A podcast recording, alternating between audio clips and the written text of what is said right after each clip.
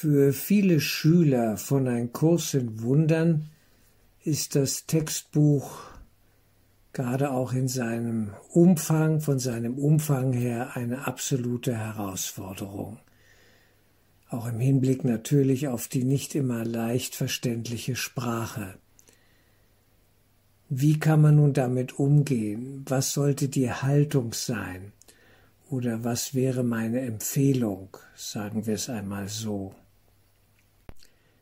Der Kurs, ein Kurs in Wundern, ist nicht etwas, was wir intellektuell konsumieren sollten. Es sind geistige Impulse, die sich durch den Text hindurch, durch die Bilder, die da aufgebaut werden, ja auch die Sprachgebungen, diese geistigen Impulse, die sich uns dadurch mitteilen. Sie sollte man zu sich kommen lassen. Man lässt den Kurs zu sich kommen, indem man ihn behutsam, Absatz für Absatz, ich sage nicht Seite für Seite, vielleicht sogar nur absatzweise liest und an sich wirken lässt. Es ist wie eine homöopathische Hochpotenz. Man nimmt sie ein und lässt sie sich entfalten, ja in ihrer gesamten Tiefenwirkung. So auch der Kurs. Es geht um das Wirken lassen. Wir sind oft zu sehr in einer Greifbewegung. Wir wollen den Kurs ja in gewisser Weise auch unter Kontrolle haben. Wir wollen das gleich verstehen, aber vielleicht verstehen wir es ja noch gar nicht oder nur in einem kleinen Ansatz, ja? Verstehen wir ein bisschen. Und es ist noch viel mehr an Potenzial da, ja, die Dinge in der Tiefe zu verstehen, als wir es vielleicht ahnen. Also geht es um eine Haltung der Bescheidenheit und des Vertrauens. Und dann geht man an den Text heran, fängt mit Kapitel 1 an und liest einmal absatzweise Schritt für Schritt die 50 Grundsätze für Wunder durch. Einfach an sich wirken lassen, nicht zu viel auf einmal, und nicht sich selbst unter Druck setzen, das muss ich jetzt verstehen, das muss doch gleich durchzünden, so läuft es eben nicht.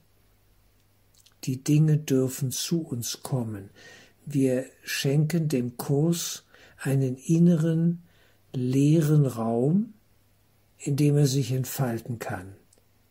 Das wäre eine schöne Haltung, wie eine Musik, die wir hören, ja, ein Konzert. Wir nehmen das auf, lassen es an uns seine Wirkung entfalten, an uns und in uns. Und man lässt es zu sich kommen. Wir müssen aus dieser Rolle rausgehen des Machenwollens. Wir wollen zu viel machen.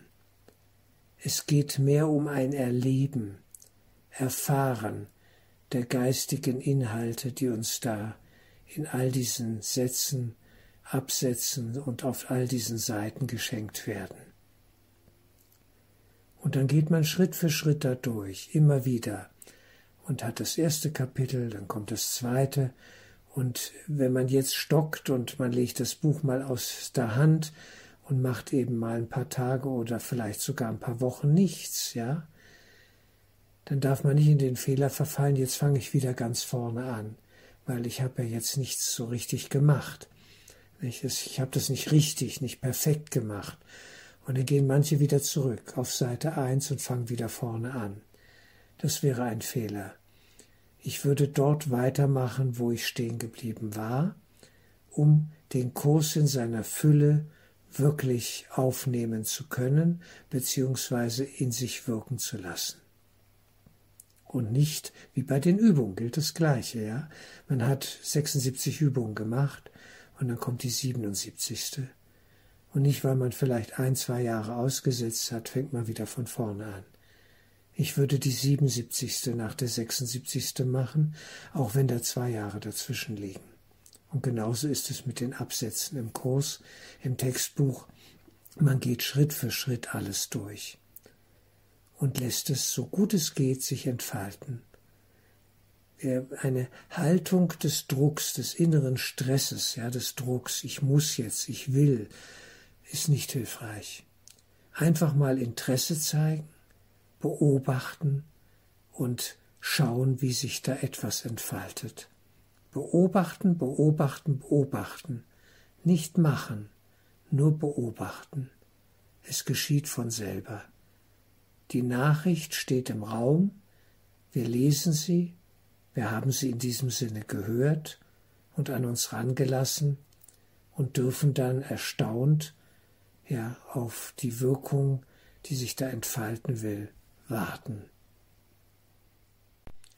Wenn ich bei einem Abschnitt, Absatz ja im Kurs bin, arbeite damit dann vergesse ich all die anderen Seiten und den Rest des Kursbuches völlig. Ich darf das völlig beiseite lassen. Es zählt nur dieser Absatz. Es zählt vielleicht nur ein einziger Satz, der mich da drin berührt. Und den lasse ich wirken. Es gibt kein Leben außerhalb des Himmels. Das wäre vielleicht so ein Satz. Oder Ideen verlassen ihre Quelle nicht spannend, das wirken zu lassen, ja, das, dieses wenige mit größter Achtsamkeit ja, zur Entfaltung zu bringen oder sich entfalten zu lassen, muss ich sagen. Das würde genügen. Und dann kommt der nächste Satz und dann der nächste. Aber nicht das ganze Buch im Geiste vor sich haben, um Gottes Willen. Das sind so viele Seiten, über tausend Seiten. Das schaffe ich ja nie. Das ist dumm. Das ist Ego. Das sind unsere Widerstände.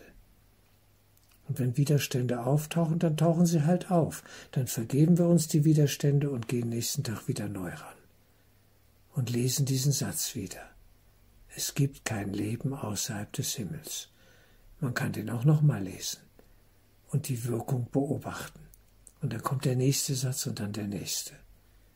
Schritt um Schritt, aber nie alles auf einmal. Das wäre dumm. Es braucht Geduld und Hingabe und den Willen, sich dafür zu öffnen. Den Rest gibt der Himmel, spricht der Heilige Geist hinzu.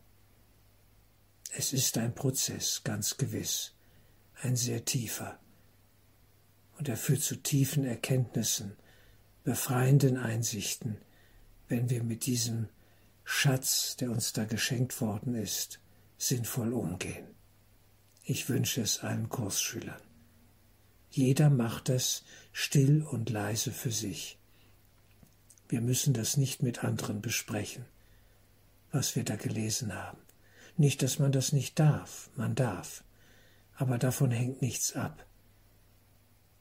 Ich denke, Jesus will die Beziehung zu jedem Einzelnen, der den Kurs macht, ja ganz persönlich intensiv aufbauen die Handreichung aus der geistigen Welt in jedem Lichtstrahl des einen Gottessohnes sozusagen. Ja, und wir sind diese Lichtstrahlen vollziehen. Und das ist etwas Wunderschönes. Und das müssen wir in dem Moment nicht mit anderen gleich teilen. Das kann man vielleicht sogar auch gar nicht. Die Verbindung entsteht nachher im Geist sowieso zum Ganzen zur ganzen Sohnschaft. Darum geht es ja auch immer. Aber nicht so, wie wir uns das vielleicht vorgestellt haben. In diesem Sinne. Absatz für Absatz, Satz für Satz, Wort für Wort. Aufnehmen, wirken lassen, beobachten und Dank sagen.